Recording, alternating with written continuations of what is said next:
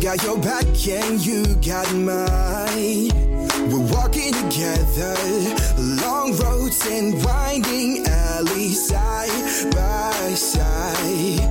Mountain tops and lowest valleys, you and I. Herzlich willkommen bei Tierisch Menschlich, dem Podcast mit Hundeprofi Martin Rütter und Wissenschaftsjournalistin Katharina Adick.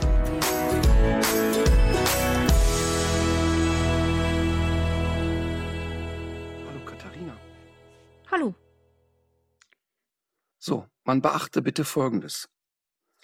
Ein bisschen Aroma, ein bisschen Paloma. Ein bisschen Hallo, heute Nacht irgendwo. Ein bisschen Aroma, ein bisschen Paloma, ein bisschen Shishi. Da da, da da, da da, da da, da da, da da, da da, da da, da da, da da. Ein bisschen Aroma, ein bisschen Paloma, ein bisschen Shishi. Brauch ich heute, Cherie. So wie noch nie. Den verrückten Song hier, den mochte ich sofort. Doch von all dem Aroma, Paloma, verstand ich kein Wort. Hm, da fragte ich meine Freunde, die haben's mir erzählt. Und seitdem weiß ich hundertprozentig genau, was mir fehlt. Ein bisschen Aroma, ein bisschen Paloma, ein bisschen Hallo, heute Nacht irgendwo. Ein bisschen Paloma, ein bisschen Aroma, ein bisschen Shishi. Da da, da da, da da, da da, da da, da da, da da, da da, da da, da da. Ein bisschen Aroma, ein bisschen Paloma, ein bisschen Shishi. Brauch ich heute, Cherie, so wie noch nie. Ein bisschen Aroma, Aroma, Aroma, Aroma, Aroma, ein bisschen Aroma, ein bisschen Paloma, ein bisschen Hallo, ein bisschen Aroma, ein bisschen Paloma, ein bisschen Shishi. Da da, da da, da da, da da, da da, da da, da da, da da, da da, da da, da da. Ein bisschen Aroma, ein bisschen Paloma, ein bisschen Shishi, ein bisschen Aroma, ein bisschen Aroma, ein bisschen Aroma, ein bisschen Aroma. So, Ist jetzt das, kommst du. Ist das dein, dein lyrisches Spätwerk? Das war äh, das erfolgreichste Lied von Roger Whittaker. Ah, Ein jetzt. bisschen Aroma, ein bisschen Paloma. So, pass auf. Und wenn man sich den Text, also erstmal natürlich Beileid an die ganze Familie. Der Roger ist ja gestorben. Ja, Das ist aber, muss man sagen, auch im stolzen Alter von 87. Ähm, das ist ja auch erstmal kein schlechtes Alter, sag ich mal. Ich werde ja 104, wie wir alle wissen, aber Mhm, 87 ist mhm. okay. Aber warum, wenn man sich den Text jetzt noch mal so vor Augen führt, Uah. und ich sage noch einmal, als die neue deutsche Welle kam und mein Vater mir jeden Tag erzählte, wie verblödet die Texte sind, Mhm. hörte ich mir auf einer 19-stündigen Autofahrt die einzige Kassette meines Vaters an, und zwar Roger Whittaker. Und dieses Lied lief gefühlt 600 Mal. Ein bisschen Aroma. Und wenn man sich das mal so auf der Zunge zergehen lässt, sind da genau vier Sätze in dem Text.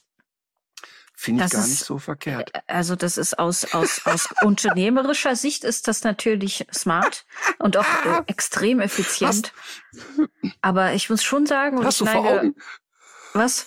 Ja, entschuldige. Nein, Nee, du, hast, entschuldige. du, hast, du hast das ja schon mal eher erzählt, dass du auf diese Art früher gefoltert wurdest. Aber ich muss sagen, als du es gerade noch mal so äh, rezipiert hast, also es war, es rezitiert hast, es war so creepy und es, mir ist wirklich ein bisschen übel geworden dabei gerade. aber jetzt muss man dazu sagen, und das meine ich wirklich ganz ernst und wirklich ernst, die Musik ist aber dann doch sehr eindringlich. Mhm. Das ist schon, das könnte auch ein Karnevalssong sein, aber was ich halt sehr lustig finde, hast du vor Augen, wie der aussah? Ja. Und das alleine, ne? Du musst, wenn er dann auf die Bühne kommt, Barhocker, Gitarre, im Prinzip wie, ach, eigentlich ein Finanzbeamter, finde ich. Und dann, und dann wickelte der ja sein Zeug so ab. Und mir ist der ja begegnet, ich sag mal vor, ich schätze 15 Jahren. Vielleicht ist es auch länger her. Und zwar war ich mal Lockvogel bei Verstehen Sie Spaß. mhm. Vor vielen, vielen, vielen, vielen Jahren. Das ist echt sehr lustig geworden. Aber dann habe ich den Backstage getroffen und Marvin war dabei. Aber das muss noch länger her sein. Der Marvin war so acht, sag ich mal, ne? Und der Marvin kannte den natürlich nicht. Aber Backstage war unglaublicher Aufruhr. Roger Whittaker ist da. Also wirklich echt, echt, echt äh, riesen Zinnober. Roger Whittaker ist da. Und dann hat Marvin den angesprochen und hat ihn gefragt, wer er ist. Das ist, ist da hin und so, ne? Und dann haben wir so, haben so ein bisschen gesprochen und ähm, war jemand dabei, der ab und zu auch für ihn übersetzt hat. Und dann hat er gesagt, ja, ähm, dein Vater kennt mich bestimmt und hört auch meine Musik. Mhm. Und? Und dann, Das, sti das stimmte ja. hat der, pass auf. Und dann hat der Marvin, wie so kleine Kinder im sind, wie aus der Pistole geschossen und gesagt, ich glaube nicht. und das war, und das war so lustig. Und zwar lag der Humor in dem Moment darin, dass Roger Whittaker sich wirklich im stehenden Stand so auf so eine Couch fallen ließ und so aus tiefster Seele lachte über diesen Moment. Also das war total schön. Der war wahnsinnig nett und der hat so richtig dem schossen die Tränen ein vor Lachen. Das war, weil der Marvin so, hat so einen Moment überlegt und dann, ich glaube nicht. Und das war so, so lustig. Und das war sowieso ein sehr spannender Tag, weil an dem Tag ähm, habe ich das erste Mal Axel Schulz getroffen. Inzwischen kenne ich den ganz gut, aber da kann ich ihn halt auch nur aus dem Fernsehen. Und Axel kam sofort so an und quatschte irgendwie auf mich ein, hatte irgendwie Hundefragen. Und da sagt Marvin zu ihm, wer bist du denn? Warum bist du denn heute hier? Ja, ich bin doch der Axel Schulz. Ja, aber wer bist du denn?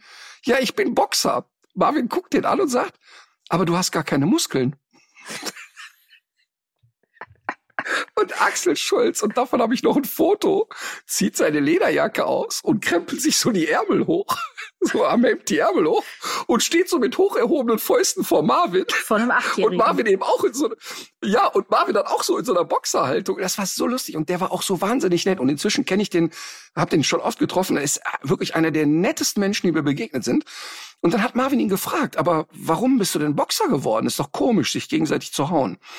Und dann hat er dem das so ein bisschen erklärt, dass das ein Sport ist. Und währenddessen standen die ganzen Securities da. Und dann ging Axel Schulz mit dem Marvin zu den Securities. Hier, die kloppen sich auch manchmal auf der Straße. Das macht man nicht. Man geht dann in so einen Ring. Das war so lustig. Das war wirklich so lustig. Also die, die Jungs da von der Security hatten auch sofort den, den Plan und den Humor verstanden. Ne? Aber das war ähm, für Marvin natürlich ein unheimlich äh, intensiver, wahnsinnig äh, spannender Tag. Und das ist so meine Verbindung mit Roger Whittaker, dass der einfach unheimlich nett auf den Marvin reagiert hat. Musikalisch weiß ich jetzt nicht, aber er war nett, sehr, Das finde ich ist eine schöne Geschichte. Ich hätte Also. den gar nicht für so selbstironisch gehalten. So nach, das ist ja so immer so eine etwas pathetische Art gewesen, wie er sich da selber so inszeniert hat. Aber die Leute mochten das ja auch ganz gerne. Hm, Finde ich, äh, das ist Aber eine, weißt was ich glaube? Geschichte. Ich glaube, dass der im Herzen bestimmt ein Rocker war. Ähm, dass äh, als Udo Lindenberg das Lied Sonderzug nach Pankow gemacht hat, Mhm. ist ja auch irgendwie so, ach komm, Honey, heimlich ziehst du dir auch mal die Lederjacke an, ne? Mhm. Und, ähm, und ich irgendwie habe ich so das Gefühl, ohne es zu wissen, dass Roger Whittaker noch so ein zweites Leben hatte. Was übrigens auch ganz interessant ist, weil Mireille Mathieu bei uns in Deutschland ja immer hochgeschlossen und sehr konservativ. Ein totaler Star in Deutschland und aber sehr ne, so feine Dame und in Frankreich einen ganz anderen Ruf, sehr sexy auf der Bühne immer gewesen, sehr also eine ganz andere Attitüde sozusagen an den Tag gelegt. Finde ich ganz spannend und deshalb glaube ich, dass Roger Whittaker wahrscheinlich heimlich in Irland ähm, in Temple Bar heimlich gute Musik gemacht hat. Oder der, der Bin ich hat, fest von überzeugt. vielleicht hat der heimlich die Texte für die verwesenen Altlasten geschrieben. Das wäre auch sehr lustig, ne? Mach, äh, also viele Künstler ja, ne? Also, keine Ahnung, Ecofresh und Sido, die schreiben ja wirklich viel, auch für andere Leute. Auch seichte, leichte Balladen und sowas. Mhm. Das ist immer eigentlich ganz interessant. Das ist wahrscheinlich so eine Art Ventil. Oh, was gibt's denn da für ein erlesenes Getränk? Schwippschwapp, oder? Mhm. Ja, ist Schwipschwap, Zerro. Das gibt's. Ah ja, doch, das habe ich, Ähm, glaube ich, sogar schon mal in ja, deinen Händen gesehen. Schwipschwap Zerro, ähm, sag ich mal, ganz häufig, wenn man so Zerro-Getränke trinkt, ähm, schmecken die ja total chemikalisch irgendwie, finde ich. Ähm, Alles ist Chemie. und jetzt mal abgesehen davon, dass, ja, ach so, ja, äh, oh, sie hat sehr viel mit MyIT gedreht jetzt.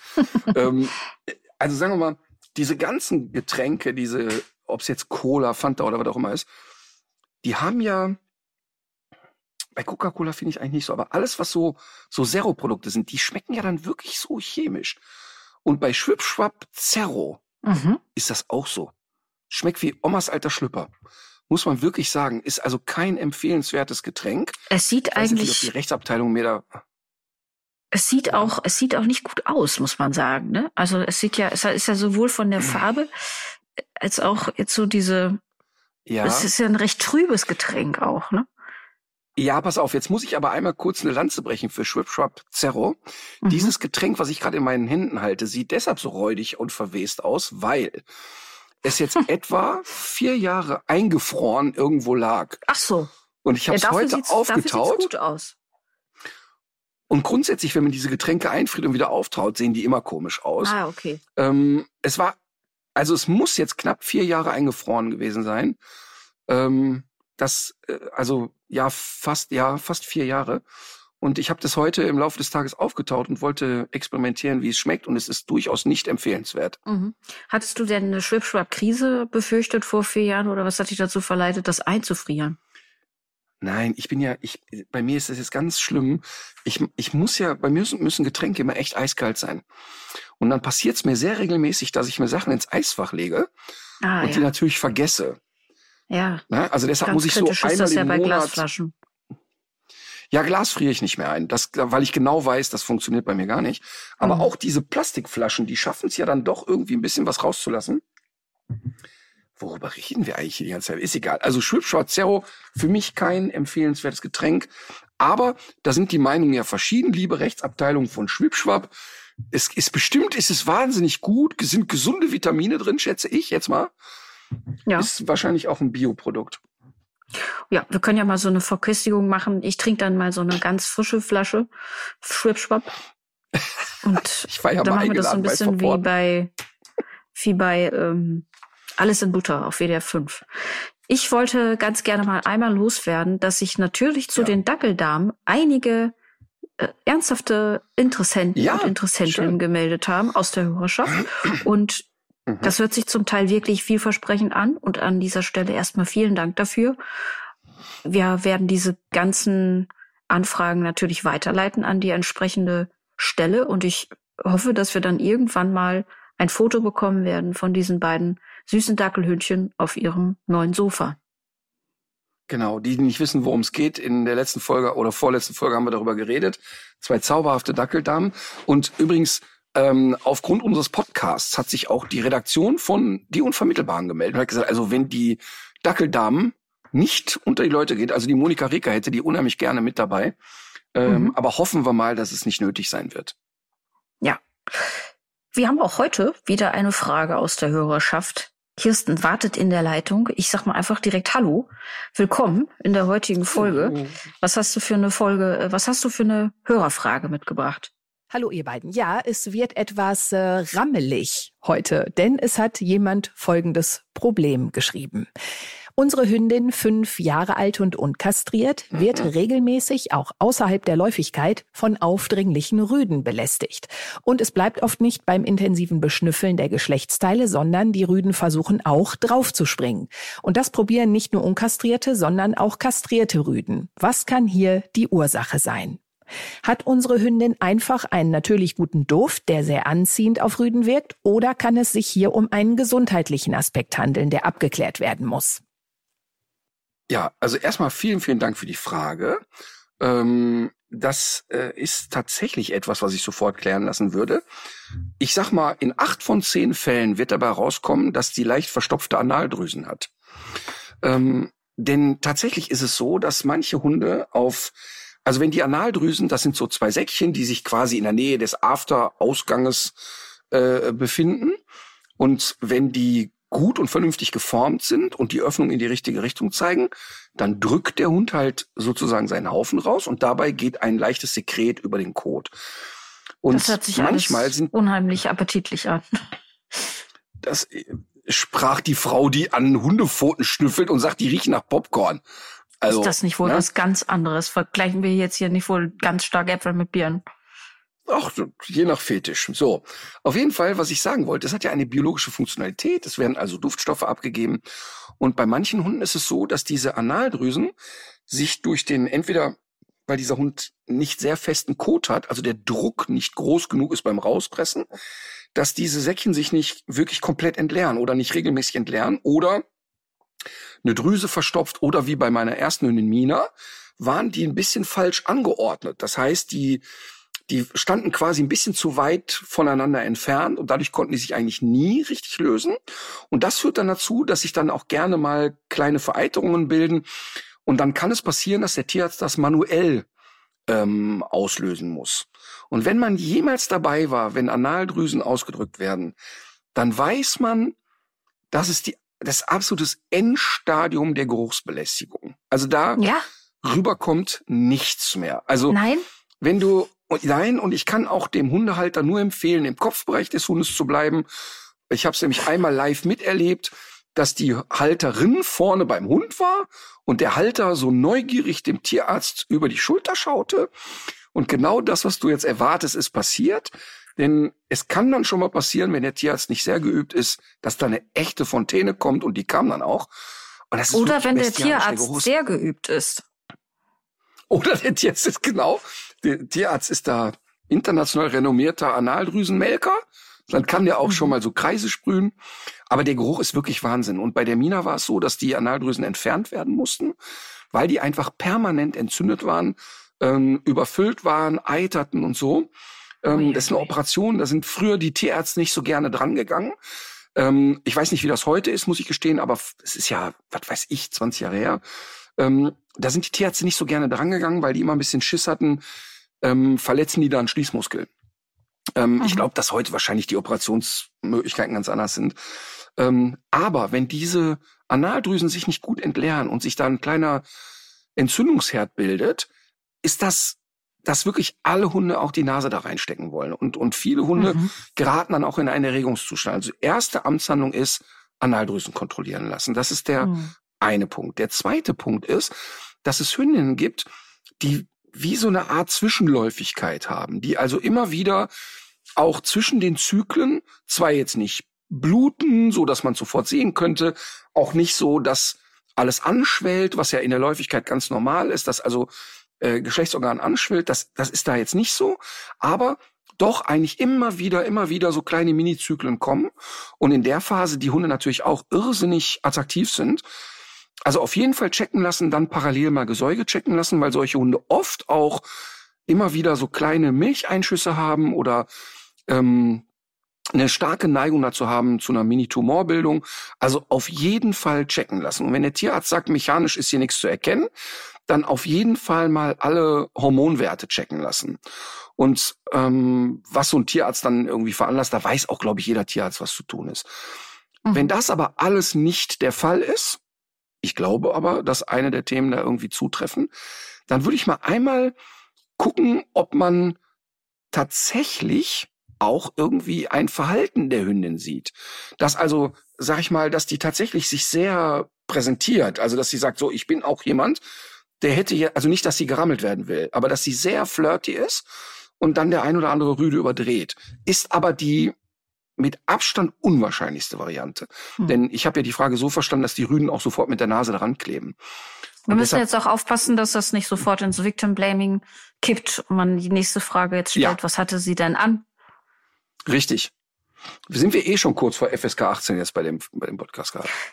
Aber ich habe trotzdem zwischendurch noch die Frage, diese Zwischenläufigkeiten, können die dann tatsächlich auch gedeckt werden? Also ist das so eine nein, richtige... Und die, nein, nein, nein, nee. nein, nein, nein, nein, nein. Also ich, ich, ich glaube auch, dass das jetzt kein Fachbegriff war, den ich benutzt habe, ähm, mhm. aber dass eher so Hormonschübe kommen und der mhm. Körper tatsächlich auch, sag ich mal, eine gewisse, gewisse Frühbereitschaft signalisiert. Also jetzt mal extra, also da schwillt auch nichts an. Du kannst es nicht sehen. Das mhm, heißt, mhm. mechanisch wäre es auch gar nicht möglich, dass der Penis in die Vagina eindringt. Also das wäre mechanisch nicht machbar aus meiner Sicht. Ähm, also klar, mit grober Gewalt schaffen Menschen alles, aber jetzt ein Hund an der Stelle wahrscheinlich nicht. Ähm, Zwischenläufigkeit ist nicht gemeint im Sinne von, sie wäre jetzt auch mechanisch äh, und ich glaube auch nicht, dass da dann ein Eisprung stattfindet oder sowas in der Art. Okay. Sondern eher im Sinne von der ganze Hormonehaushalt schiebt sich durcheinander.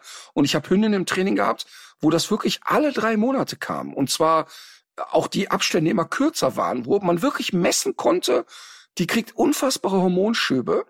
Und das kann man aber wirklich kontrollieren. Ich, die, die wahrscheinlichste Variante ist die Analdrüse.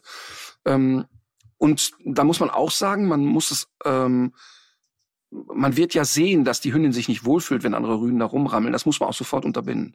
Also dieses, da haben wir ja schon mal drüber gesprochen, so dieses, dass eine junge Hündin, die ist dann zehn Monate alt, wird das erste Mal läufig und wird permanent belästigt von anderen Hunden, permanent aufgeritten. Da höre ich oft die Theorie gerade von altbackenen Hundetrainern, dieses, ja, das muss die lernen, sich da äh, durchzusetzen und abzubeißen. Natürlich totaler Bullshit, weil mhm. eine junge Hündin überhaupt nicht weiß, wie sie damit umgeht.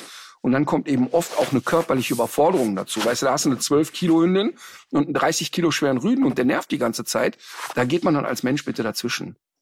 Mhm. Ja, danke. Nächste Woche wieder. Bis dann. Tschüss. Tschüss. Ich habe übrigens sehr viel Post auch bekommen, persönlich über meinen Insta-Account zum Thema Moore. Und ganz offensichtlich gibt es da die unterschiedlichsten ja. Möglichkeiten, sich zu betätigen. Es gibt also Patenschaften, aber es gibt tatsächlich auch Grundstücke.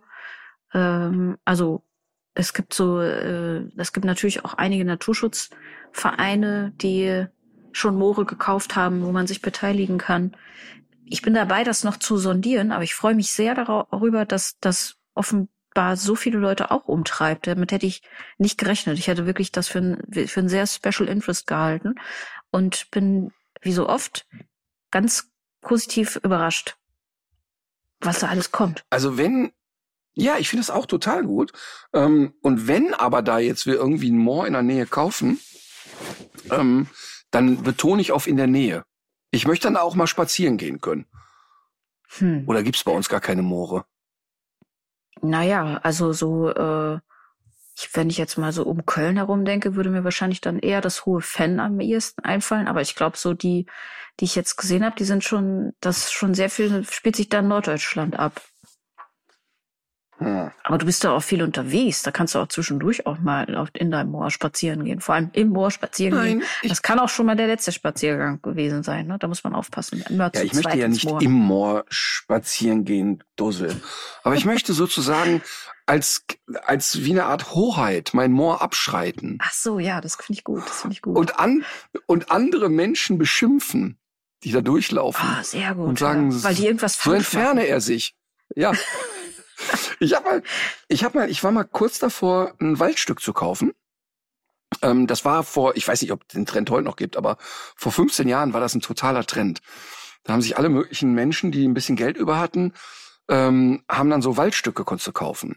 Und ich habe mich dann nicht in letzter Konsequenz damit beschäftigt, aber es ist natürlich so, dass du diesen Wald dann auch hegen und pflegen musst, logischerweise. Ähm, und die Wege, die da durchführen, bleiben aber öffentlich. Also du kannst da nicht sagen, ich mache einen Zaun um meinen Wald. Ähm, ja. ja, das hat mir widerstrebt. ich, ich wollte dann Wegezoll nehmen. Nein, also ich hab's, ich hab's tatsächlich nicht gemacht. Es war jetzt auch nicht so irgendwie, also wir reden dann wir wollten das zu zweit. Ich glaube, da hätte jeden 4000 Euro gekostet. Also es war jetzt nicht so, dass man gesagt hat, oh, wir haben da äh, den kompletten bayerischen Wald gekauft. So war das nicht. Es war mhm. irgendwie ein Stückchen in der Eifel. Ähm, ich fand den Gedanken deshalb so charmant und das meine ich wirklich ernst, weil man so ein bisschen, ja, man kann so das Totholz da rausholen und verbrennen, wenn man lustig ist. Ähm, ich fand einfach die Gedanken schön, so da langlatschen ja, ja, und sagen, guck mal hier, wie schön. Total, verstehe ich total gut, da wäre ich auch sofort dabei. Also da, das fand ich auch irgendwie schön. Oder ähm, vor vielen Jahren, weiß ich jetzt nicht, also nicht aus ökologischen Gründen, hat Bettina Böttinger einen Weinberg gekauft. Mhm. Und ähm, so, also jetzt so eine Parzelle irgendwie davon. Und dann bezahlt man diesen Weinberg und kriegt dann so und so viel Flaschen Wein im Jahr irgendwie davon und kann den dann irgendwie benennen. Fand ich auch irgendwie nett. Hat sie, ich weiß nicht, ob sie das heute noch hat, aber ist auch 100 Jahre her. Ja, dann kriegten immer irgendwie Freunde und Bekannte und so kriegten immer den Wein. Fand ich irgendwie eine schöne Idee. Ist jetzt wahrscheinlich nicht so ökologisch nachhaltig, weiß ich nicht. Kommt drauf an. Ich glaube, dass Aber ich das möchte es schwierig ist. Ja, das finde ich gut. Finde ich gut.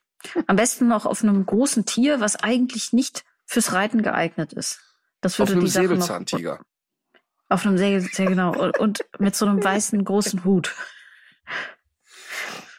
Ich hatte ja erzählt, dass ich noch was ähm, Interessantes ausgebuddelt habe. Und zwar ähm, haben ungarische, ein ungarisches Forschungsteam hat sich angesehen, was diese etwas überzogene Babysprache eigentlich im Hundehirn anrichtet und die man ja oft so hat. Ne? Es ich wird hoffe, ja auch schlimme Schäden. ich musste mich dazu ja ich hoffe, auch schlimme Schäden und dann hört's auf. Und ich habe es auch einfach nicht so richtig geschafft. Also ich habe ja, ich komme vielleicht wahrscheinlich, wahrscheinlich ist das ja auch meine westfälische Herkunft, die das erschwert. Aber so dieses Party machen, wie äh, Ellen das in der Hundegruppe immer genannt hat, das ist mir immer ein bisschen schwer gefallen. Und also andere sind da sehr viel mehr aus sich rausgegangen als ich. Mhm. Und offenbar ist es aber wirklich so, dass die meisten Hunde das wirklich sehr gut verarbeiten. Und ich weiß das von, von Kindern, weiß man das schon länger, dass so dieses übertriebene äh, ähm, Formulieren und äh, die ganze Aussprache, ne, dieses überzogene, die überzogene Mimik, dass das sehr hilfreich ist bei, beim Sprachverständnis. Und man hat jetzt aber Hunde in die Röhre geschoben und festgestellt, dass sich da im Gehirn sehr ähnliche Dinge abspielen wie bei Kindern.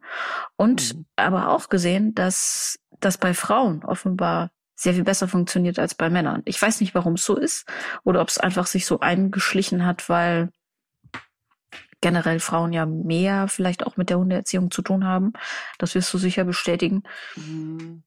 Ja, total. Aber ich, ich habe, glaube ich, eher im Kopf, dass Männer, also wenn, wenn ich in einer Hundegruppe einen Mann, bitte lock mal deinen Hund, dann sagt er, Bello, komm bitte her. Mhm. Fuß. Roma. Und wenn ich sage, nee, jetzt mal richtig so Gas geben. Wenn du das einer Frau sagst, hast du danach sofort einen Tinnitus, kommen sofort äh, 100 Dezibel und in Sphären, die ich wahrscheinlich mit meinem alten Gehör schon nicht mehr hören kann. Und ich habe das oft, wenn ich in einer Greenbox sitze und Fälle kommentiere und dann so, ey, da sitze ich da und denke, oh Gott, oh Gott, oh Gott, oh Gott.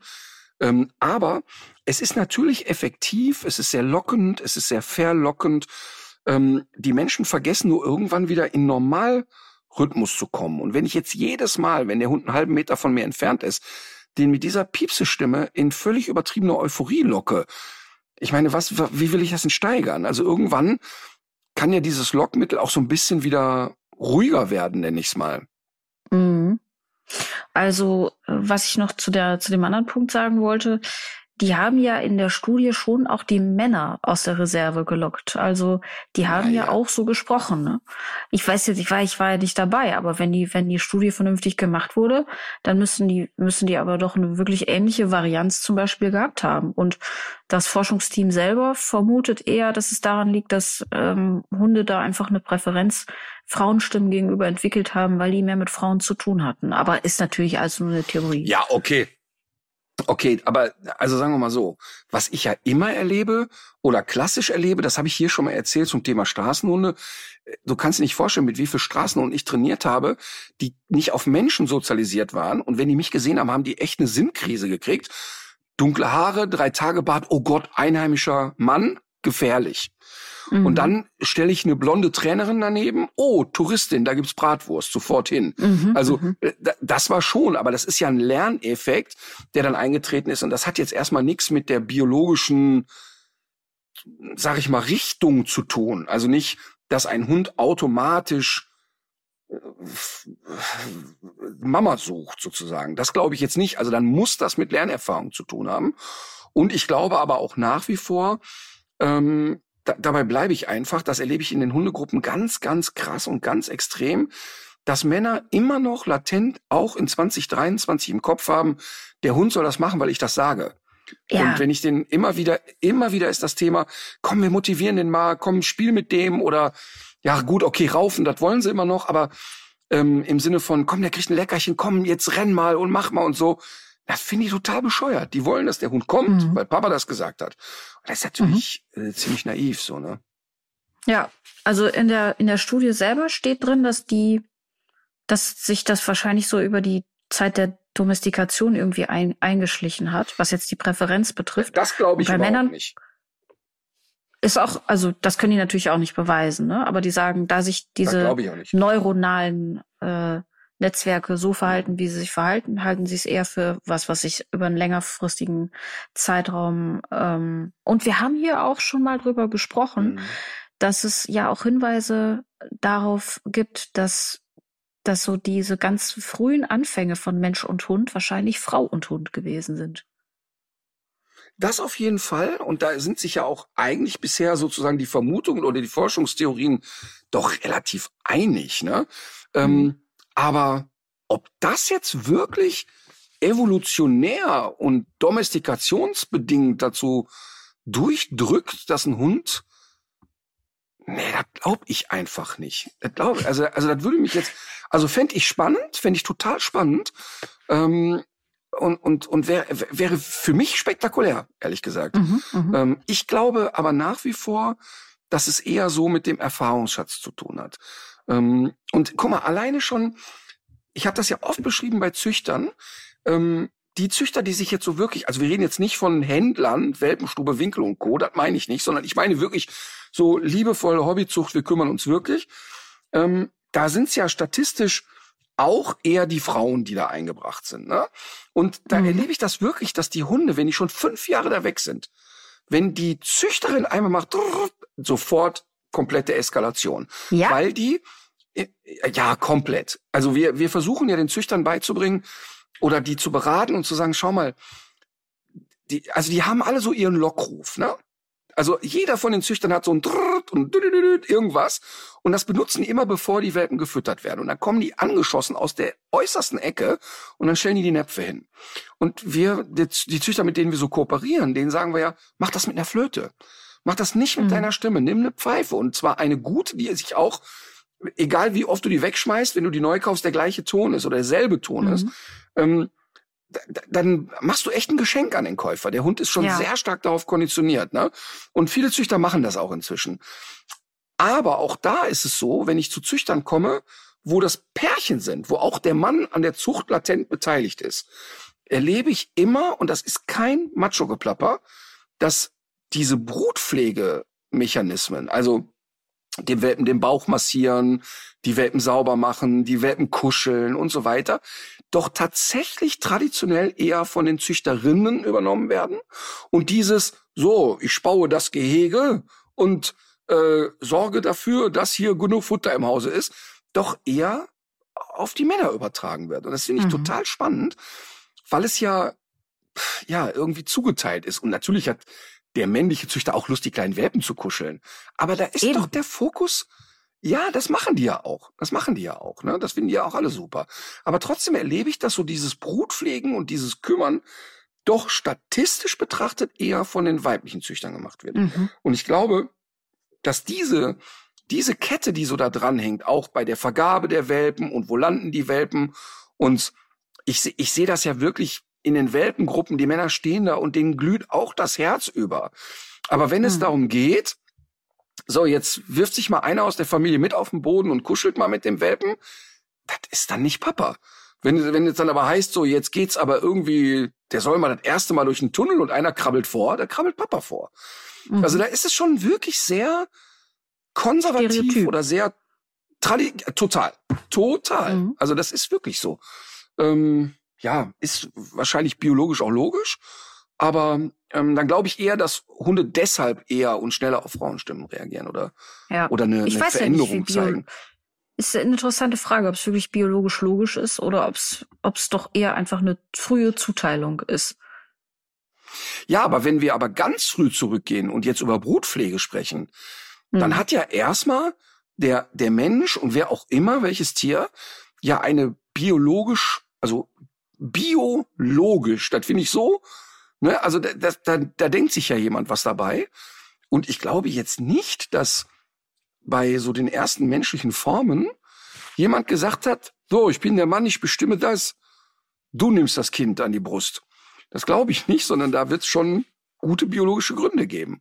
Und ich persönlich glaube nach wie vor, dass wir in 2023 nicht mal ein Kieselsteinwurf entfernt vom Neandertal sind von den Verhaltensmustern. Ähm, eben drum ist es ja so schwer für Menschen wie Söder und Friedrich Merz, gewisse Dinge intellektuell nachvollziehen zu können. Das ist halt dann einfach so. Ja. Und, und das erlebe ich wirklich ähm, sehr ausgeprägt. Ja, wobei ich glaube auch, dass man gerade den, also den Neandertalern da auch Unrecht tut und den Neandertalerinnen, Aber und und das auch, es kommt ja auch immer mehr raus. Dass Aber inwiefern Unrecht? So, inwiefern jetzt Unrecht?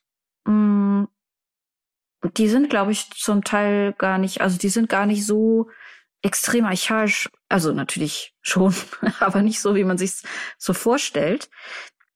Und ich glaube auch, also ich weiß jetzt aber nicht, ob es wirklich die Neandertaler waren oder ob man es von Homo sapiens weiß, von ganz frühen Formen, dass so dieses Jäger- und Sammlertum so in der Form, wie man sich das mhm. vorstellt, mit der ganz klassischen Aufteilung so gar nicht stattgefunden hat, sondern dass es auch ja. in frühen Zivilisationen auch Kriegerinnen gab und dass durchaus auch Total. Jägerinnen äh, überliefert Absolut. sind und so weiter. Ne? Und in der mhm. Zeit muss ja wohl jemand zu Hause bei den Kindern geblieben sein.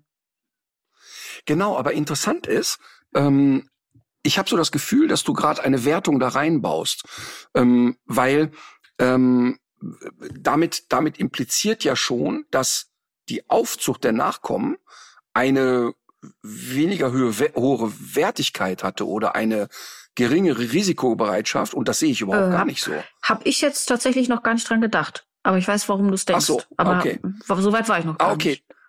Ja. Ach so, nee, weil du gesagt hast, ja, man unterschätzt die, ähm, vielleicht waren die gar nicht so archaisch oder Nee, nur weil du jetzt Hubert Aiwanger äh, äh, ins Feld geführt hast. Und das wollte ich jetzt auf die Neandertaler nicht so sitzen lassen.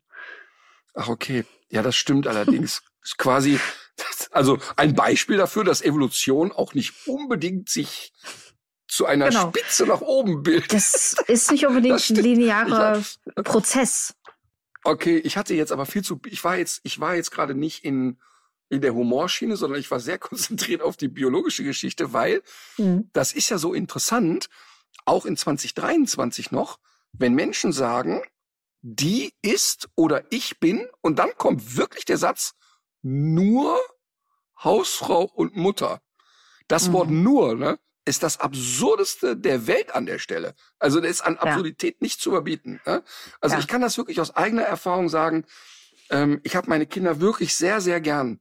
Aber als die noch klein waren und die waren zu zwei, zu dritt, zu viert, wenn ich mit den drei Tage alleine Zeit verbracht hätte, hätte es mir danach kein Gewehr geben dürfen. Also, das, das, also die, ich, ich bewundere das wirklich sehr und kann das echt nicht anders sagen.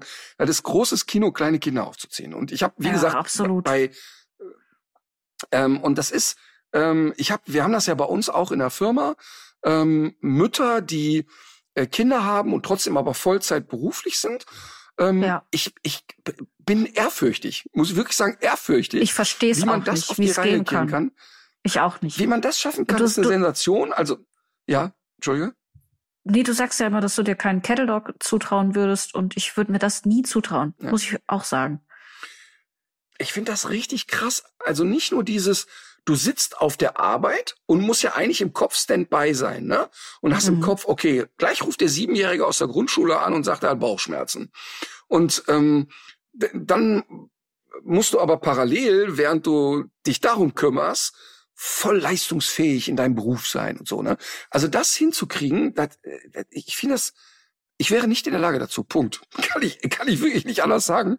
Finde ich unfassbar. Deshalb muss ich immer ich bin so zwischen Schmunzeln und wütend sein. Wenn kommt nur Hausfrau und Mutter, mhm. dann ist das ja. ist echt, ey, das ist Wahnsinn. Und da kann ja, ich das so wirklich auch in, auch in meinem engsten Freundeskreis alle Männer. Und deshalb ist ja auch immer so lustig, wenn Männer sich so beweihräuchern, und ich gehörte auch zu denen, also ich bin überhaupt keine Ausnahme, so, so dann betonen, so, dieses Wochenende habe ich die Kinder. Und das habe ich geleistet. Und den Rasen habe ich auch noch gemäht. Vielleicht nicht ganz, aber ich habe es versucht. Und, mhm. und Männer, die das dann nicht so regelmäßig machen, ne? also die dann das nicht ja. gewöhnt sind, die empfinden das als wirklich die unfassbare Leistung des, des gesamten Planetens. Und auch in meinem sozialen Umfeld gibt es Menschen, wenn die Mama einmal ins Kino geht, auf dem Weg zum Kino hat der Papa schon 30 Mal angerufen und macht die dann verrückt und wuschig, weil, weil das Kind jetzt gerade irgendwie den Püree nicht essen will. Das ist echt lächerlich. Also das ist ja. wirklich, und, aber um aufs Neandertal zurückzukommen, ich glaube schon, dass es eine gewisse biologische Funktionalität hat, das Weibchen, zumindest bei Menschen, mehr zu schützen als das Männchen, weil es einfach eine viel höhere biologische Wertigkeit hat. Und ich bleibe bei dem Beispiel, wenn das Schiff untergeht, Frauen und Kinder zuerst, hat nichts mit Gentleman Agreement zu tun, sondern ausschließlich damit, dass, weil man weiß, dass man viele Frauen und Kinder überleben lassen muss, um ein Volk zu erhalten. Und dann braucht's echt nicht viele Männer. Also darüber hatten wir doch schon mal gesprochen. Das hatte ich doch eigentlich äh, auch mit Ja. einer ganz guten historischen Quelle widerlegt. Aber ich finde gut, dass du trotzdem bei deiner Ansicht bleibst. Historische Quelle überlegt, das glaube ich nicht. Das glaube ich auch nicht. War Ach so. wahrscheinlich- War wahrscheinlich wieder irgendwie. Naja, egal. So, äh, wie sind wir darauf gekommen? Ach so, ob, ob Hunde dann auf Frauen stimmen, auch neuronal, ob sich was verändert, ne? War ja die Frage. Mhm. Ja. Fände ich spannend. So, ich habe heute was ganz Spezielles für dich mitgebracht. Mal wieder eine Hunderasse, die ich nicht Scheiß kannte. Rassenporträt. Mhm. Ach, hau ab, ey. Ja, kenne ich auch nicht. Ich Es muss eben eine die, Notiz machen, weil ich noch ein Thema habe. Äh, ja, es ist die Rasse Nummer 42. fast Foxterrier. 221. Sapperlot.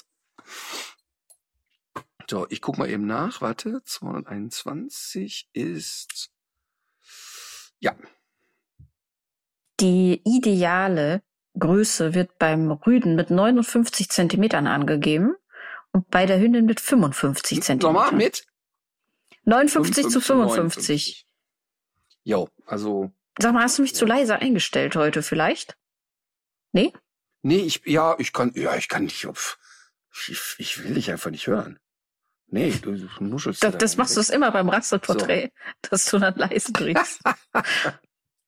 ah, du, aber dazu muss ich noch mal ganz kurz was erzählen, weil sollten sich dazu Fachleute in der Hörerschaft befinden, dann wäre ich doch über eine Diagnose ganz froh. Ich habe manchmal so Sekundenaussetzer. Ich weiß nicht, ob du das auch kennst, aber zum Beispiel, wenn meine äh, Sch Sch Schwägerin, die auch Almas Patentante ist, wenn die ähm, neben mir im Auto sitzt und ich fahre mit ihr über die Zoobrücke Richtung Wald, dann äh, fahre ich auf den Tunnel zu und du kennst das ja, wenn du äh, wenn du wenn du Radio hörst, dass sich der Radioempfang verschlechtert, wenn du durch den Tunnel fährst, Mhm. richtig? Und ich habe das Mhm. schon mal so, wenn ich da sitze und WDR 5 höre, wie ich es ja eigentlich immer tue, dass ich dann abbremse, wenn weil ich noch den Satz eben zu Ende hören will, nicht jetzt voll in die Nein. Eisen gehe, dass mir einer hinten reinfährt. Ahnst du, was ich erzählen will? Ja, komm, hau raus. Und so habe ich das auch, wenn die neben mir sitzt und mir was Spannendes erzählt, dass ich denke, ah, ja, jetzt bin ich ja gleich im Tunnel. Da, da, da, da bremse ich doch jetzt mal, dass ich das noch eben mitkriege. Meinst du, das ist bedenklich? Das ist außerordentlich bedenklich. Und dazu gibt's ein, gibt's ein zauberhaft lustiges Video im Internet zum Thema, du möchtest gerne hören, was sie sagt. Ne? Ja. Ich, ich hoffe, dass es Comedy ist. Aber kennst du diese ganzen Videos, wenn zum Beispiel ein Kind, das schwerhörig geboren ist, das erste Mal Ja. ein Hörgerät trägt Mhm. und oder das erste Mal richtig gut sehen kann und wie den Kindern die Tränen runterkullern und so eine Wow, das erste Mal die Mama scharf sieht oder so. Ne? Mhm. Und da gibt's ein Video und ich hoffe, dass es Comedy ist. Ist aber echt saugut gemacht. Da siehst du, ich sag mal, ich würde den jetzt so auf 30, 35 schätzen, attraktiven Typen und du siehst so im Anschnitt einen Arzt und der Typ kriegt so also das Hörgerät rein und dann hörst du immer, wie der Arzt sagt, hören Sie meine Stimme? Hören Sie diese Geräusche? Und der ist auch so, der, der weint und dem, der ist so richtig ergriffen und bis dahin ist alles noch, wie man diese Videos kennt. Und dann sitzt die Frau daneben und sagt immer wieder, oh, it's amazing, it's amazing und hört nicht mehr auf zu reden. Und dann hält er sich das Ohr zu und macht immer aua, aua und nimmt das Hörgerät wieder raus und steht auf und geht weg. und wenn das nicht Comedy ist, ist das einfach für mich der lustigste Mensch auf der, auf der ganzen Welt. Also wenn jemand dieses, wenn jemand dieses Video kennt und da Hintergrundinformationen hat, der möge mir schreiben. Ja. So, zurück zu So. unserem Rasseporträt. Quäl mich. Ähm, womit fangen wir denn an? Was könnte es dir besonders leicht machen? Aber wie, wie bist, ich verstehe das einfach nicht. Du liest dir, guckst dir also die Rasselisten an und sagst, okay, was ist das, was ich selber auf keinen Fall weiß? Und damit quäle ich ihn. Und wenn du das immer machst, dann sind doch die, irgendwann sind nur noch einfach zu erraten Hunde dabei. Das denkst du, aber die Liste ist Ja. länger, al- als wir beide dachten am Anfang. Und in dem Fall ist es so gewesen, dass es mal wieder ein Wunsch aus der Hörerschaft war. Ja, ist klar. Ja, okay, komm, hau raus. 55 und 59 habe ich mir gemerkt. Mhm. Also die Ursprünge der Rasse, wobei ich nicht sagen möchte, dass die Rasse dort herkommt, sondern die Ursprünge der Rasse, die liegen so rund um die Ostsee. Was ist denn da so alles? Kannst du Mm. mir Regionen nennen, Städte nennen? Nee, die sind hier nämlich auch nicht genannt. Friesland. Nee, ist Friesland an der Ostsee? Hm. Ostfriesland? Du, das Der ist Otto natürlich alles, Walkeshund? es ist natürlich alles andere als Ostsee, aber du bist nicht trotzdem richtig. ist Fri äh, ja, äh, das, das hat man, ach so, ach, warte mal, wir sind echt in Ostfriesland? Wir sind, Aber nee, ist die aus, nee, wir sind nicht in Ostfriesland, Äh? wir sind in Friesland.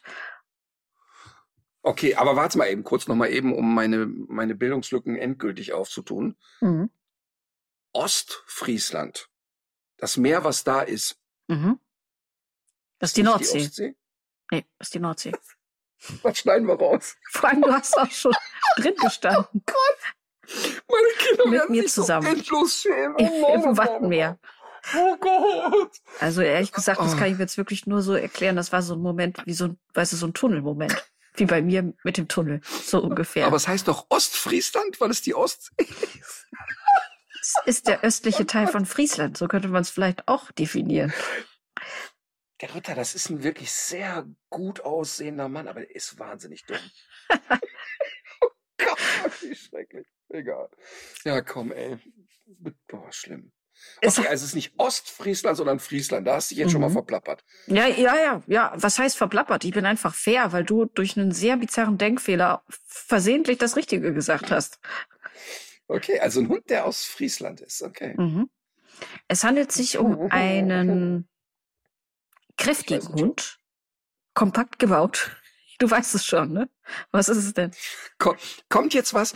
Ist der mal, das ist so lächerlich, dass ich durch, durch, wirklich durch Nichtbildung in die richtige Richtung gekommen Aber ist das nicht auch irgendwie ein Sinnbild für dein ganzes Leben, wenn du mal ganz ehrlich bist? Total, total, ganz genau. Durch, durch Selbstüberschätzung, durch Fehleinschätzung sehr weit gekommen. äh, pass auf, ich, ich, ich würde jetzt wirklich gerne auch meine, meine törichte, dumme Art nutzen und äh, gehe ich recht in der Annahme, dass dieses Tier auch zur Otterjagd genutzt wurde, Oh, nicht? hm, warte mal. Ach, scheiße. Ja, aber warte, warte, warte. Das könnte tatsächlich natürlich sein. Oder auch auf den Iltis gehetzt wurde. Ja, also, warte mal. Ich, ich muss mal gucken, ob ich Wahrscheinlich bin ich ganz woanders. Ja, dann bin ich, ich bin, ach, das ist so doof, weil ich kenne nur einen Hund, der da aus Friesland ist. Und da, deshalb war ich jetzt sofort bei Otter und Iltis. das. Nee, du hast recht. Ernsthaft? Mhm. Also der Otter. Das ist man, manchmal, ne? Manchmal, das ist ja wirklich so wie jemand, der beim Roulette sein Leben lang auf die 25 spielt, in letzter Sekunde da reinrennt, auf die 22 setzt und sagt, nein, nein, zurück auf die 25 und der Croupier sagt, rien ne va plus. Und Mhm. dann kommt natürlich die 22. So ist das jetzt mein Treffer. Ich weiß nicht, wie er ausgesprochen wird, aber es ist ein friesischer Wasserhund, Wetterhund, Wetterhund, Wetterhauen, so, ne? Oder? Ja, ziemlich richtig. So, call me, Gus call me Gustav Ganz. das, wirklich, dieses Erraten dieser Rasse ist jetzt wirklich ein Sinnbild, dass ich einfach ein Glücksschwein bin. Ja, Das das, ist ist, so- wirklich wahr. Das ist Überleg wirklich mal, wahr. ich bin so dumm, dass ich glaube, dass Ostfriesland und Friesland und alles an der Ostsee ist. Mhm. Das ist wirklich Wahnsinn, wie blöd ich bin. Aber okay. Wobei ich ja doch wirklich auch sagen muss, ich finde ja gerade diese, dieses geografische Fachwissen, so wo sind alle möglichen Flüsse in Deutschland, das ist überbewertet. Also, Aber da ist wirklich, also ich habe ja schon mehrmals die Einladung gehabt zu ähm, Schlag den Star. Und ich kann wirklich sagen, bei Blamieren oder Kassieren, da haben die ja oft so diese, da ist eine Weltkarte und jetzt steck mal den Pfeil da rein, wo, was weiß ich, Costa Rica ist. mhm. Und ich, mir würde passieren, dass ich das wirklich direkt neben Sylt würde ich dann wahrscheinlich einen Pfeil reinwerfen. Ähm, also ich bin, muss ich ehrlich sagen, so bei solchen Sachen, so Erdkunde und solchen Sachen, so unfassbar ungebildet. Da habe ich zum Beispiel einmal, ich glaube, das hat die Tanja Lufen oder die Birgit Pischke hat mich da gerettet. Da mussten wir in der Schule an, einer, an, so einer, an so einer Karte, die nicht beschriftet war, sagen so, Oh. Du, bist jetzt, was weiß ich, in Hamburg Ja. und jetzt leitest du mal ähm, sozusagen den Lehrer nach Paris. Ja. Und dann durfte man aber auch nicht sagen, hier biegen Sie mal die dritte rechts ab, sondern da musste man sagen, ja, östlich Richtung. Mhm. Und der und der äh, äh, Lehrer Nollert, auch so ein richtiges Arschloch. Ach, Arschloch soll ich nicht sagen, aber ein sehr unsympathischer Mensch, Mhm. äh, kein Schülerfreund. Der wusste natürlich genau, dass ich nicht gelernt habe und hat mich dann so vorgeführt, ne, auf Mhm. ziemlich scharfe Art und Weise. Und plötzlich, nee, ich glaube, der Joachim Bödecker war's. Plötzlich erscheinte per Laserpointer ein Punkt auf der Karte hinter Ach ihm. was. Und sozusagen ein sehr lustiger und mutiger Mitschüler führte mich dann mit dem Laserpointer von. A nach B. Die Sternstunde, die Sternstunde meiner Schulkarriere. Das war wirklich sehr schön. Das ist aber wirklich, So, so, das war wirklich ein guter Move. Weißt du, und du weißt auch, wer es Oh. war, oder? ich weiß, also einer von den dreien, aber jetzt meine ich im Nachgang, es muss der Joachim Bödecker gewesen sein. Ähm, aber ich, es war auch nicht so abgesprochen. Also nicht so, hör mal, Mhm. kannst du da mal versuchen oder so, ne? Und dann kam der immer so näher an mich ran und starrte mir so, weißt du, so, äh, einfach Psychopath. Also Mhm. kam immer näher und starrte mich so an und so, ne? Und dann versuchte er sich immer so hektisch umzudrehen, ob er irgendeinen Fehler sieht und so. Also einfach ein Psycho. Ähm, also auch nicht im Sinne von, pass mal auf, du hast nicht gelernt, alles klar, ist eine 5 oder was auch immer, sondern so richtig so, äh, dem zeige ich es jetzt. Also wir Ja. reden davon einem 13-Jährigen, also weißt du, oder einem 14-Jährigen da irgendwie, also völlig kranke Vögel. Aber ähm, ich hatte oder habe immer, ich habe so kein Interesse daran gehabt. Und die Deutschlandkarte war mir mit 14, 15, 16 echt fremd, weil wir ja als Familie nie irgendwo hinreisten. Und Mhm. zum Beispiel die, die Freitagbrüder, die sind unglaublich viel mit ihren Eltern so, so, wir gucken uns jetzt mal die Eifel an und jetzt fahren wir mal an die Mosel. Und dadurch hatten die immer so ein gutes Gefühl dafür, wo liegt irgendwie etwas. Und dass ich dir bei einer Stadt, die ich vielleicht noch nie gehört habe, aber trotzdem so eine Chance habe, die regional zuzuteilen in Deutschland, hat nur mit den letzten 20 Jahren Tournee zu tun. Aber so, so global betrachtet bin ich echt unfassbar schlecht da drin. Wirklich sehr, sehr, sehr, Ja. sehr schlecht. Also das sähe bei mir aber auch schwer aus. Also wenn nicht, wenn nicht schon so ein paar Umrisse da wären, wäre es bei mir auch, sähe es bei mir auch echt nicht gut aus. Da würde ich mich selber auch nicht als Publikumsjoker anbieten wollen. Mhm. Ah, ich hätte da aber, hätte ich aber zwei großartige. Also, da würde ich, Wiegald Boning wäre mein Oh. äh, Joker. Da wäre, also das ist äh, aber ein echter Joker, muss man sagen. Ja, ja, das ist, äh, das ist unfassbar. Auch der äh, Bernd Hoeker, der ist auch so unglaublich äh, gebildet Ja, auf dem voll. Gebiet. Der weiß sogar, der kann dir sagen, wo der Limes lang gelaufen ist, aber wirklich aufs Dorf genau. Ja. Total. Ich hab- also die haben, ja- die haben ja beide den gleichen Nerdismus. Also Wetterhuhn oder Wetterhauen, Wetterhun. Für die, die ihn nicht kennen. Wasserhund. Ja. Also äh, vielleicht Ja, noch mal also ganz Hund- kurz dazu, wie er, wie er aussieht. Das ist ja, Ja. so ein, vielleicht ein bisschen wie so ein kompakter, bulliger Münsterländer mit lack- lockigem Fell, finde ich. Und dann so eine Ringelrute. Okay, Ja. Dann beschreib du. Ja, ähm, ja, nee, kann man, ja, genau. Aber ich finde, dass der eher so vom, vom Körperbau so nordisch ist, so klassisch nordisch. Und dann hat er aber ja so diese, diese leicht gelockten Haare wie so Mhm. ein portugiesischer Wasserhund, Ja. aber halt eben nur in schwarz-weiß. Also wenn ich, also wenn man diesen Hund sieht, ähm, wird man immer die Frage stellen, was ist denn da alles mit drin? Also ich glaube, dass man da erstmal nicht kommt, ach so, das ist so ganz rassetypisch oder so, ne? Ähm, hatte ich auch äh, tatsächlich nur äh, noch nie einen im Training, aber woher ich die Rasse kenne, ich habe tatsächlich in Friesland mit einem älteren Herrn über seinen Hund geplaudert. Und daher kenne ich diesen Hund. Also ich kann zu der Rasse nichts sagen. Ich weiß nicht, also man kann so ein bisschen vermuten, Apportierhunde, Stöberhunde, Wasserhunde, ähm, ob die jetzt, also wie die so erzieherisch drauf sind, kann ich wirklich überhaupt nicht beurteilen. Aber ähm, der ältere Herr hat mir erzählt, dass er noch als Kind erlebt hätte, dass der Hund, ähm, ich weiß nicht, seines Vaters, seines Onkels, ich weiß es nicht mehr, ähm, aber ziemlich vehement Otter gejagt hätte und sehr heftig auch da dran gegangen ist. Mhm. Otter, Iltis und so weiter, also alles, was so dann in der Zeit dann so ein bisschen als Schädling ähm, Mhm. einzustufen war. Also das heißt, dass dieser Hund ja ganz offensichtlich ähm, also zum einen auf den bereits Erschossenen ging, gebracht hat, aber im Zweifel auch, wenn da noch so ein bisschen Restleben äh, Leben drin war, auch mal im Zweifel geschreddert hat. Mhm. Also ähm, ob die jetzt leicht oder schwer zu erziehen sind, kann ich überhaupt nicht sagen. Äh, mich würde mal interessieren, wie viel es davon gibt. Ich glaube, dass es wirklich ganz wenig Hunde davon gibt. Das steht ja in diesen FCI-Daten nie drin. Und was dort zum mhm. Verhalten oder Temperament steht, ist eigentlich auch wirklich ähnlich zu vielen anderen Hunden. Also soll eine sehr selbstständige, willensstarke Rasse sein, aber eben als Familienhaustier auch sehr zutraulich und ähm, verbindlich oder wie soll man sagen, hier steht affectionate und auch so, ja, wahrscheinlich lässt er sich auch ganz gerne mal so durchknuddeln und ist kein reiner Arbeitshund. Wahrscheinlich gilt das ja auch für alle ja. Hunde. Ne? Äh, Aber wie gesagt, ich kann zu dem echt echt nix sagen. Ich hatte, ja. ich kann mich mehr an das wirklich schöne Gespräch mit dem älteren Herrn. Das war, ich habe da gewartet. Ich weiß gar nicht mehr, warum. Irgendwo habe ich da gewartet vor einer Gaststätte. Ich muss mal überlegen. Wahrscheinlich habe ich auf den Alex gewartet, weiß ich nicht mehr. Aber das war echt lang. Ich habe bestimmt eine Dreiviertelstunde oder eine halbe Stunde mindestens mit ihm geplaudert. War total nett. Also ich mag das ja eh, so diese Zufallsplaudereien, diese Zufallsplaudereien, die man manchmal so hat. Ich war jetzt am Wochenende unterwegs und habe ähm, irgendwie auch vorm Hotel gesessen und irgendwie gewartet und da kam aus demselben Hotel kam ein Pärchen raus mit einem Ridgeback.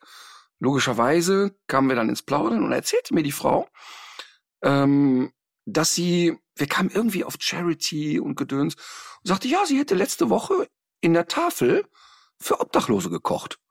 Und dann war ich so, ich merke dann auch jetzt, wenn ich drüber rede, mir schießt sofort die Rührung ein, weil das total schön ist. Du triffst jemanden und wir haben keine acht Sekunden über den Hund geredet, sondern eher über so, was ist gerade gesellschaftlich los und Schere arm reich und was kann man tun und wie kann man ein bisschen helfen und so. Und dann erzählt sie, sie hat für die Tafel gekocht. Total schönes Gespräch war das. Mhm. Ich mag das so, diese Zufallsquatschereien, die sind manchmal so schön. Und die Tafeln können es richtig gut brauchen gerade, ne? Die ist, also, ja, voll. Ich, so voll. Wie selten. Ja, total. Ähm, übrigens, wir sitzen hier am Sonntag zusammen. Die Folge wird ja. am Donnerstag laufen. Und vorgestern lief ja mein Live-Programm Der will nur spielen bei RTL. Mhm. Ein äh, sehr, sehr spannend, dass es gelaufen ist. Die Leute sind auch sehr unterschiedlich damit umgegangen, weil ich habe im Vorfeld natürlich zwei Videos gemacht, ey Leute, es läuft. Und manche haben geschrieben, boah, ich habe eine Karte, ich habe es noch nicht gesehen, ich will es mir auch nicht im Fernsehen angucken. Manche haben gesagt, ach, ich war schon im Live-Programm, gucke ich mir noch mal die Ausstrahlung an. Und wiederum andere haben gesagt, ach, ich guck's mir an, weil ich glaube, in der Halle ist dann noch mal eine andere Dynamik und so. Ne? Mhm. Was aber für mich das Schöne eigentlich war, war, es gab natürlich im Vorfeld viele massive Versuche von Hubert Winkel. Oh. Ähm, ach so, natürlich. Natürlich. Ja klar. Ja, na klar, weil weil wir natürlich auch da ähm, reingeschnitten haben, was ähm, ich von der Welpenstube Winkel halte, beziehungsweise wie schlecht es Hunden geht, die dort verkauft werden. Mhm. Und ich habe ja in der auf der Live-Tour habe ich ja zum einen über Hubert Winkel, aber auch über Zozajak geredet. Aber Zozajak haben wir inzwischen rausgenommen, weil er ja keine Hunde mehr verkauft. Mhm. Und äh, es ist ein Hundeprogramm, das ich auch finde, dass es den meisten anderen Tieren da nicht gut geht, ist selbsterklärend. Aber da ist ja nun mal jetzt meine Baustelle das Thema Hund. Und ähm, ja, Hubert Winkel hat natürlich ähm, viele, viele, viele Versuche ja schon unternommen, mir juristisch das Maul zu stopfen. Ähm, hat ja erfolglos bislang. Bisher sehr erfolglos. Ähm, hat ja auch schon mal hier und da andere Drohungen ausgesprochen, die nicht auf juristischer Ebene stattfinden.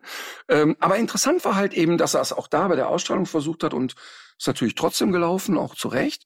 Und interessant war, dass innerhalb von, ich glaube, zehn Stunden er seinen Standort bei Google Maps gelöscht hatte, weil ähm, natürlich wie immer, wenn öffentlich etwas über ihn kommt, erstmal natürlich Halligalli ist, Rezensionen mhm. bei ähm, bei Google und so weiter. Und aber auch das wieder nur halb professionell, hat seinen Standort gelöscht. Aber in dem Standort drumherum sieht man noch alle Straßen, die daneben sind. Also jemand, der äh, dann sagt, ach Mensch, da möchte ich doch mal persönlich einen Brief hinschicken, der jetzt dann schon recherchiert und bei seiner, bei seiner Website steht ja auch, wo die Welpenstube ist. Ähm, vielleicht hat er es auch gar nicht selber gelöscht. Ähm, vielleicht war es auch äh, eine Überforderung des Traffics, aber ich finde wirklich spannend, dass immer wenn ich denke, aber jeder muss es doch jetzt mal einmal gehört haben, mhm. dass nach der Ausstrahlung aber Dutzende Leute mich anschreiben und sagen, ich bin total entsetzt darüber und kann das mhm. gar nicht mhm. glauben, dass in Deutschland möglich ist. Also man kann da wirklich nicht aufhören, Aufklärungsarbeit zu betreiben und immer wieder zu sagen, kauft da keine Hunde. Also nicht im Zoofachhandel, nicht in der Welpenstube Winkel. Bitte geht in die Tierheime. Wir haben ja letzte Woche auch im Tierheim gedreht, im Tierheim Essen und es ist Wahnsinn, wie vollgestopft die Tierheime sind und immer mehr ähm, Hunde dort landen. Übrigens, kleiner Spoiler für die nächste Folge. Ich würde gern mal mit dir darüber reden, was für Strömungen und Tendenzen es ja im Hundetraining gibt und dass die ähm, aber wirklich alle Tierheime sagen, dass sie auch aufgrund der teilweise bizarren Strömungen, die gerade im, im Hundebereich stattfinden, welche Trainingsformen stattfinden, dass auch dadurch immer mehr problematische Hunde in den, Hunde, in den, in den Tierheimen sitzen. Aha. Ähm, das ist wirklich creepy und da würde ich gerne nächste Woche ein bisschen intensiver drüber reden. Ja. Ähm, aber was ich sagen will, ist, keine Hunde kaufen, Welpenstube Winkel, nicht bei eBay Kleinanzeigen, sondern bitte, bitte über den Tierschutz. Und wenn es denn ein Rassewelpe sein muss, den du vielleicht im Tierheim nicht gefunden hast, dann aber wirklich zu einem seriösen, liebevollen Züchter gehen. Und da sei wieder die Empfehlung RTL Plus, die App, da läuft immer noch im Gratisbereich die Reportage Das gnadenlose Geschäft mit den Welpen. Und da zeigen wir, wie ein seriöser Züchter auszusehen hat. Mhm. Und wenn man sich das mal anguckt, dann weiß man, wo man einen Hund kauft im Zweifel. Ja. Aber sag mal, Jo. deine, die Tour geht ja weiter. Das ist jetzt die, die Tatsache, dass das jetzt Ja. ausgestrahlt wurde, heißt ja nicht, dass das jetzt das Ende der Tour ist, sondern die Termine laufen ja weiter. Und ähm, was man ja Genau. schon auch sagen muss, ist, dass ja, wenn, äh, also es ist ja nicht nur die Atmosphäre, die in der Halle immer irgendwie anders ist, sondern es passieren ja auch Dinge. Immer, Ja, also die, diese Interaktion mit dem Publikum. Es Ja, kommt voll. auch mal jemand an die Bühne getreten, der erzählt, dass er da ein altes Wohnmobil hat. Oder das, also es, ist, ja. es ist ja und nie Ja. gleich, oder? Nee, und absolut nicht. Also jetzt Ende Oktober geht's ja weiter. Und es gibt natürlich auch noch zig Städte, wo es Karten gibt. Es gibt da natürlich auch ein paar ausverkaufte Städte und so, aber ähm, man kommt dann noch an Karten, wenn man ein bisschen Gas gibt. Aber wir sind eben jetzt auch auf der Zielgeraden. Also wir haben jetzt, ja, ich glaube, so 65 Prozent oder 60 Prozent der Tour abge abgespielt. Aber wir haben ja so Heavy-User, ne? die also auch 10, 15 Shows im Jahr gucken kommen. Ähm, die erkenne ich natürlich auch immer sofort und weiß dann in aller Regel, wo die sitzen und so. Ähm, das ist dann vielleicht ein bisschen extrem, aber auch die, obwohl die eigentlich das Programm inhaltlich irgendwann mitsprechen können, sagen ja, dass auch regional es immer ein bisschen unterschiedlich ist und dass auch immer wieder irgendwas passiert. Und ich habe ja immer auf der Bühne so die Ohren gespitzt, was passiert gerade hier.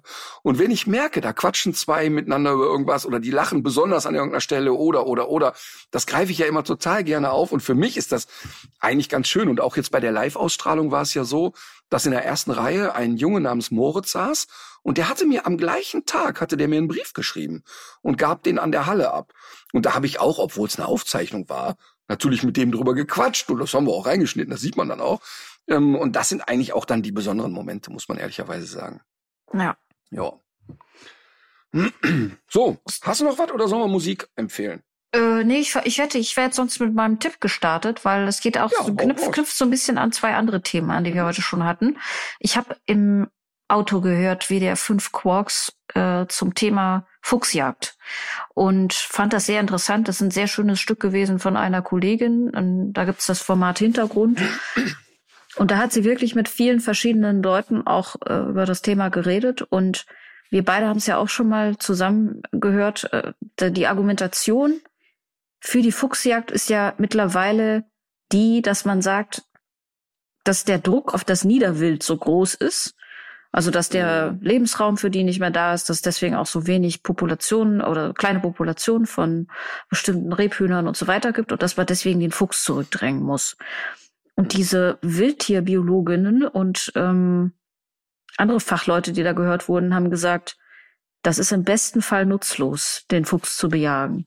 Denn wo du einen Fuchs, einen etablierten Revierfuchs wegschießt, entsteht eine Sogwirkung und das kommen dann so streunende Füchse aus dem, aus der Umgebung, aus dem, aus anderen Revieren, um mal zu gucken, was es denn für ein Revier ist. Das heißt, man erreicht dadurch wirklich oft das Gegenteil dessen, was man erreichen möchte. Und was aus diesem Bericht auch ganz deutlich hervorgegangen ist, es gibt natürlich ein starkes, Lobby, ein starkes Lobbyinteresse, an der Fuchsjagd weiterhin festzuhalten, weil sie offenbar Spaß macht. Also wem das Jagen Spaß macht, dem macht wohl die Fuchsjagd insbesondere Spaß. Aber es gibt in der Bevölkerung in Deutschland so gut wie gar keinen Rückhalt. Also bei Umfragen ist es sogar so, dass zehn Prozent, nur zehn Prozent der Leute in Deutschland die Fuchsjagd befürworten. Und das hat man ja eigentlich in Umfrageergebnissen sehr selten, dass man sich derartig einig ist. Äh, ich fand den, fand den Bericht wirklich ganz erhellend. Deswegen würde ich den gerne auch auf die, äh, in die Shownotes packen. Und dazu ein Buch empfehlen, was ich mir auch auf diesen Bericht hin angeguckt habe. Da geht es um eine sehr spezielle Begegnung mit einer Füchsin Sophie. Und zwar ist, also das ist geschrieben von der Diplomforstwirtin Anna Rummel und dem Förster Klaus Echle, die sich mit dem Fuchs angefreundet haben und mit dieser Füchsin zusammen den Wald entdeckt haben und den Wald sozusagen durch die, durch die Fuchsbrille gesehen haben. Und da ist eine ganz besondere Mensch-Tier-Beziehung entstanden, die auch mit sehr vielen schönen Fotos festgehalten ist. Als ich es jetzt gesehen habe, schwante mir das irgendwie, dass wir entweder schon mal drüber gesprochen haben oder dass es uns nee. schon mal jemand empfohlen hat. Aber ich finde, es ist es ist wirklich ein schönes Buch und es zeigt das Tier noch mal so von einer anderen Seite, weil mhm. also einerseits ist der Fuchs ja irgendwie auch so ein beliebtes Tier, aber irgendwie hat's ja auch, ist es immer noch mit so einer gewissen Schlitzohrigkeit behaftet. Man denkt immer noch so an diesen Fuchsbandwurm. Also ich glaube, das ist auch so eine so eine Tradition, dass man den Fuchs auch schlechter und gefährlicher macht, als er ist. Also das kam nämlich auch noch in diesem Bericht heraus, dass das Thema Fuchsbandwurm in Deutschland eigentlich so gut wie gar nicht mehr da ist. Und dass auch die Tollwut nicht durch die Bejagung äh, äh, abgeschafft wurde, sondern eher im Gegenteil. Das hat genau gar nichts gebracht, sondern genau durch Impfköder. Und also es gibt doch wirklich einige Mythen, die sich rund um die Fuchsjagd hartnäckig halten und ja. Und es ist aber tatsächlich so, dass es auch, dass zum Beispiel auch so Typen wie Hubert Aiwanger, also er wird da explizit zitiert in dem Bericht, der sagt, der Fuchs sei ein Nahrungskonkurrent für den Menschen. ja, der, der frisst ihm die Weißwurst vom Teller. Mein ja. Gott, wie kann, wie kann man so dumm sein? Der Fuchs ist ein Nahrungskonkurrent. Lecko funny, ey. Boah, Wahnsinn, Wahnsinn. Aber nochmal ganz kurz zur Fuchsjagd, ne? Ähm, zwei, drei Dinge äh, passieren ja. Erstmal die bestialischen Trainingsmethoden mhm. bei der mhm. Hundeausbildung. Also, dass ja Füchse nach wie vor in Käfige gesperrt werden und äh, die Hunde sich dann quasi austoben beim Training. Ähm, dann die sehr häufig harten Methoden dem Hund beizubringen, den Fuchs zu apportieren, weil die wenigsten ja. Hunde wollen den Fuchs apportieren. Haben wir schon mal darüber gesprochen. Mhm. Und ähm, und wenn du sagst, ne, ja, aber eigentlich bringt die Bejagung nichts, weil in der Sogwirkung Streunerfüchse kommen und sich da breit machen, ähm, befürchte ich, dass dieser Satz die Jungs mit den grünen Kutten das noch geiler macht. Ähm, weil, äh, mal ganz ehrlich, und äh, da, wer glaubt denn wirklich, also wirklich ernsthaft, dass die Motivation ist, wir wollen unsere Rebhühnchen äh, schützen und die dreimal am Tag streichen deshalb bejagen. Aber das, das, ja, das tragen die ja schon vor sich her und so, so es gibt ja, ja die auch, tragen ja vieles vor sich her. Die tragen das, ja ganz viel vor sich her. Das ist so um Hege und die tragen geht, ja auch, ne? Hm. Genau, es geht immer um Hege und noch schöner ist, es geht um Hege und Pflege und im Winter werden dann die Wildschweine fett gefüttert mit Mais. Ähm, spannenderweise wird er dann im Sommer aber zum Schädling erklärt. Das ist alles Bullshit. Und ähm, da können mir jetzt auch wieder 30 Jagdhunde-Ausbilder schreiben, ähm, besonders die, die selber Instagram-Accounts haben und so gerne in meiner Sogwirkung mehr Follower haben wollen. Das ist alles Bullshit. Ich kann den ganzen Mist nicht mehr hören. Und ich bleibe dabei, es gibt überhaupt keinen guten Grund, warum es Hobbyjäger gibt, die mit, mit schwersten Kanonen durch die Gegend rennen. Ähm, das ist total verrückter Schwachsinn. Und ich teile das wirklich sehr gerne, wenn ein Förster der den Wald da hegt und pflegt und sagt, hey, wir haben jetzt hier ein Ungleichgewicht und das kann ich auch beurteilen. Ähm, das hat aber leider nichts mit der dieser Jagdgeilheit zu tun und mit diesem ähm, wirklich schwachsinnigen Gedanken, die da durch die Welt und dann immer dieses pseudomäßige, ja, wir hegen und pflegen da den Wald, ja, das ist auch bestimmt auch ein Bestandteil, aber ich kann die Scheiße nicht mehr hören, echt, das ist nämlich, das ist einfach lächerlich und ja, es wird garantiert auch total vernünftige Jäger geben, das ist ganz klar. Mhm. Ähm, aber weißt du, so diese Aber warum wird das nicht Grund, professionalisierter gemacht? Also warum ist das, warum Weil die sich daran aufgeilen. Hm. Die sich daran aufgeilen. Einfach aufgeilen. Geschäfte werden gemacht, man wird sich gegenseitig, ähm, gegenseitig schubst man sich Geschäfte zu, man will unter sich sein. Ähm, die ganz, ganz wenigen davon sind in der Piratenpartei, die da mitlaufen. Ähm, das ist also wirklich, da gibt's auch keine zwei Meinungen. Und ich sage nochmal, ich, ich kenne wirklich das Thema Jagd. Und ich habe nicht nur einmal eine Jagd begleitet und ich habe nicht nur einmal wirklich irre Menschen kennengelernt, die sich daran aufgeilten, endlich mal jetzt äh, ballern wir auch mal einen Hund auf einen Hund, der unkontrolliert ist und so eine Hauskatze wäre auch ganz nett und so weiter. Das, also das ist wirklich schlimm und ähm, ich sage noch einmal, da braucht mir auch keiner zu schreiben, ich antworte auch keinem ähm, dieses, ja, ich möchte in dem Podcast und ja mal was drüber erzählen, das werden wir nicht tun, aber wir werden sehr gerne mal einen Förster hier einladen und sehr mhm. gerne mal wirklich mit jemandem reden, der es beurteilen kann. Aber diese ganzen bescheuerten Methoden, die da stattfinden, immer noch in der Jagdhundeausbildung, ähm, und auch diese ganz schlechte Zuchtselektion mit völlig überdrehten Hunden, ähm, da Boah, das, ich kann das, ich kann den Kack nicht mehr hören, ehrlich. Also, also ich, ich bin, ich find's, ich find's super spannend. Försterin, Förster, auch, ich hätte auch tausend andere Fragen noch. Lass uns das mal festhalten, dass wir das ja. spätestens äh, im Frühjahr mal machen. Ja, finde ich super. Finde ich super. Ähm, und das ist wirklich, oh Gott, ich kann das wirklich, also, das ist so, das ist so unaufrichtig, was da erzählt wird, ne? Das ist einfach krass. Das ist genau das Gleiche wie 30 Jahre die Polizisten mir immer schreiben, wenn ich sage, in deutscher Polizeihundeausbildung wird sehr wenig Hundeverstand verbreitet. Es wird mit Starkzwangmitteln gearbeitet, die Hunde werden unter Druck gesetzt, mit Stromhalsbändern traktiert, mit Stachelhalsbändern traktiert. Und 30 Jahre lang sagen die, das stimmt aber nicht, was der Herr Rütter sagt. Und dann soll ein Tierschutzgesetz verändert werden, dürfen sie nicht mehr. Und dann schreien sie in Berlin, ja, da können wir unsere Hunde jetzt nicht mehr ausbilden. Verrückt, ja, also echt verrückt. Naja, egal. So, also ich freue mich, ich höre mich, höre mir diesen Bericht sehr gerne an und freue mich darauf. Ähm, ich habe einen etwas profaneren Tipp und zwar möchte ich die Serie Fargo empfehlen. F-A-R-G-O. Ähm, es gibt Filme, die auch so heißen, aber ich empfehle die Serie. Ähm, äh, es gibt wohl zwei Staffeln, Staffel 1 gesehen.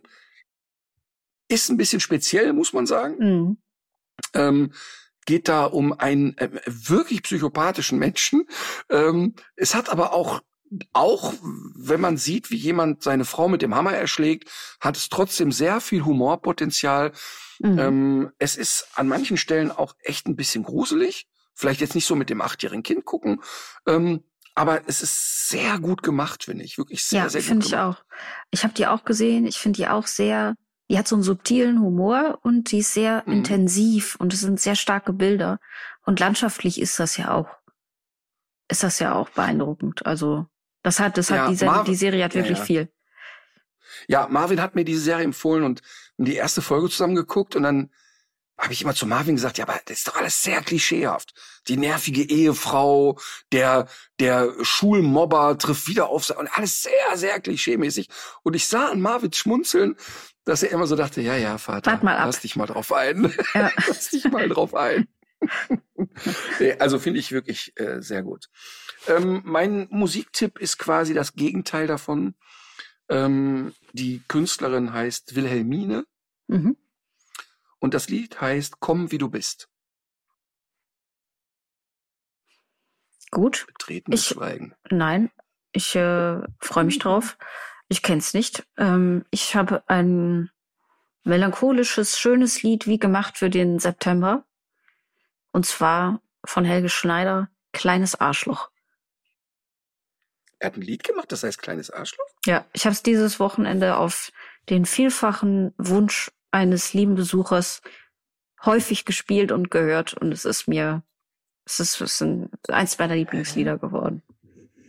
Aber es hat nichts mit dem Film zu tun oder so? Nein. Ach, da freue ich mich aber drauf. So, okay, kleines Arschloch von Helge Schneider. Muss ich mir gleich als erstes anhören. Ja. Geht übrigens wieder auf Tour, ne? Ach, echt? Ja. Ja. Gut, dann äh, haben wir es ja geschafft, quasi. Ähm, ja, dann legt euch wieder hin. Legt euch wieder hin.